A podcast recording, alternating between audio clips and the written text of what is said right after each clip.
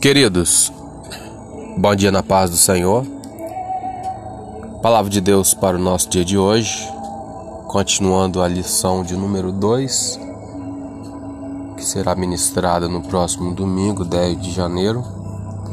Título da lição: A atuação do Espírito Santo no plano da redenção.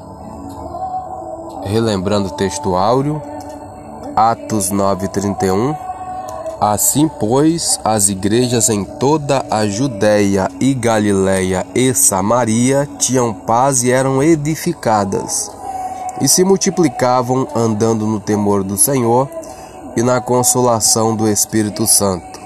Verdade prática: a atuação do Espírito é contínua e dinâmica na igreja, na vida dos crentes e os conduz desde a conversão até ao final da jornada cristã. Leitura diária de hoje, sexta-feira, Filipenses 3:3. A verdadeira adoração cristã é no Espírito Santo. Filipenses 3, vamos começar a partir do versículo 1, fala sobre exortação a guardar-se dos obreiros maus e a cultivar todos os frutos do Espírito. Versículo 1 em diante diz: Resta, irmãos meus, que vos regozijeis no Senhor. Não me aborreço de escrever-vos as mesmas coisas, e é segurança para vós. Guardai-vos dos cães, guardai-vos dos maus obreiros, guardai-vos da circuncisão. Versículo 3, que é o versículo chave, porque a circuncisão somos nós, que servimos a Deus no Espírito e nos gloriamos em Jesus Cristo e não confiamos na carne. Comentário do versículo 2 e 3.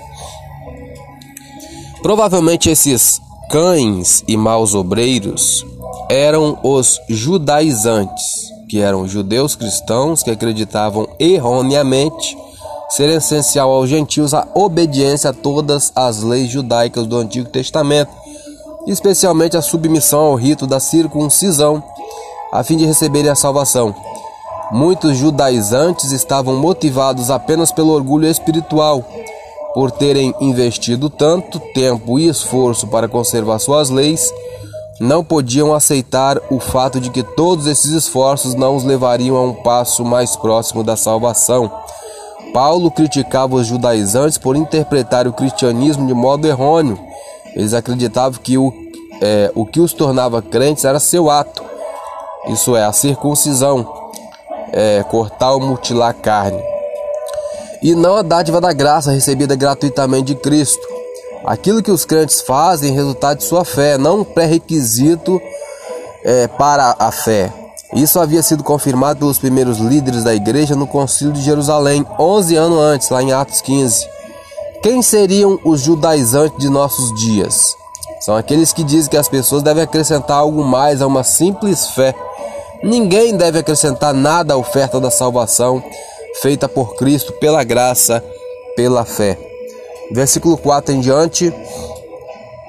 Ainda que também podia confiar na carne, se algum outro cuida que pode confiar na carne, ainda mais eu, circuncidado ao oitavo dia, isso é Paulo, da linhagem de Israel, da tribo de Benjamim, hebreu de hebreus, segundo a lei, fui fariseu, segundo o zelo perseguidor da igreja, segundo a justiça que há na lei, irrepreensível. Esse era o apóstolo Paulo. Comentário.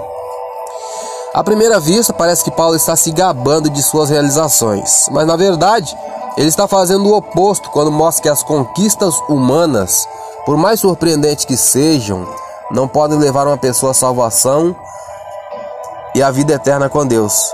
Paulo tinha credenciais impressionantes: origem, nacionalidade, formação familiar, herança, ortodoxia na religião, atividade e moralidade.